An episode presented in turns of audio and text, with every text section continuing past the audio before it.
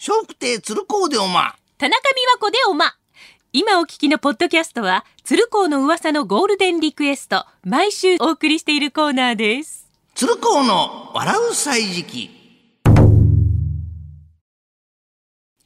さあ、この時間は今話題の人物、旬の食べ物、季節の行事や出来事など小話にしてお届けします。鶴光の笑う歳時記。さて、昨日2月23日は富士山の日でしたね。2月23日を富士山と読めることですね。そしてこの時期は富士山がよく見られることから制定されたそうです。そこで今日のテーマは富士山です。さて、富士山のビュースポットとして有名なのが朝倉山浅間公園。これ富士山と五重塔が一つになった絶景が楽しめるんですね。ただし、絶景が見える展望台デッキに行くためには398段の階段を登らなくてはなりません。父ちゃん、398段の階段上がってきたね。そうだな。もう足がしんどいよ。ああ、父ちゃん、綺麗に富士山が見えるよ。この時期の富士山はな、関節した姿が見事だな。本当だね。お金には変えられない美しさだね。うまいこと言うな、金坊。ちなみに長い階段を登ったら、父ちゃんの関節も根を上げたよ。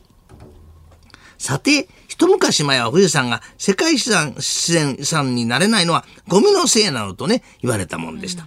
富士山が世界自然遺産になれないのはゴミのせいだと。ね。それが今ではボランティア山小屋の人たちのこの努力によって登山者のマナーの向上でゴミはほとんど見かけなくなったそうです。父ちゃん富士山歩いてたけどゴミが落ちてないね。昔はなゴミが多かったみたいだけどゴミゼロ宣言をしてなみんなで頑張ってるらしいぞ。へえ、でも、ゴミゼロなんて大それた宣言して大丈夫なのかな？大丈夫。なんたって山頂にあるのは浅間神社だ。富士山の絵というと有名なのが葛飾北斎の描いた富岳三十六景と安藤秀重の描いた富士三十六景。富岳三十六景の方が20年ほど早く出版されております。父ちゃん、富士山ねっていろんな有名なのがあるね。そうだな。葛飾北斎と安藤博重は特に有名だ。ねえ、どっちの絵がすごいの？それは難しい質問だな。でも父ちゃんが考えには北斎の勝ちだ。ええどうしてさ、葛飾北斎は葛飾ないだろうし、歌川博重はそれを疑わないだろう。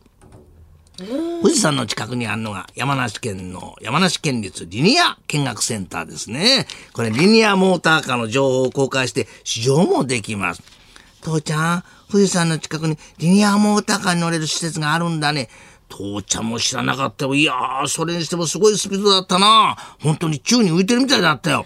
係の人にお礼言わなきゃ。そうだな。リニアモーターカー素晴らしかったです。モーターカー的に儲かったでしょうな。父ちゃん、そんな余計なこと言って。どうだ、父ちゃんも今、ちょっと浮いてただろ。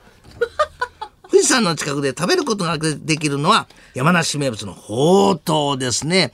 この太い麺を味噌と一緒に煮込んだのが特徴で、かぼちゃをはじめ野菜がたっぷりと体にも優しい料理です。父ちゃん、旅の際が美味しい食事だね。山梨名物のほうとうを食べるぞ。ねえ、なんでほうとうって名前なの？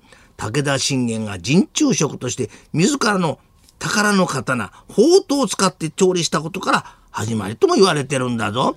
ねえ、このお店、ガスコンロじゃなくて IH のコンロで作ってるよ。おお、それじゃあ、まさに殿下の宝刀だな。鶴光の笑う歳時記、来週もお楽しみに。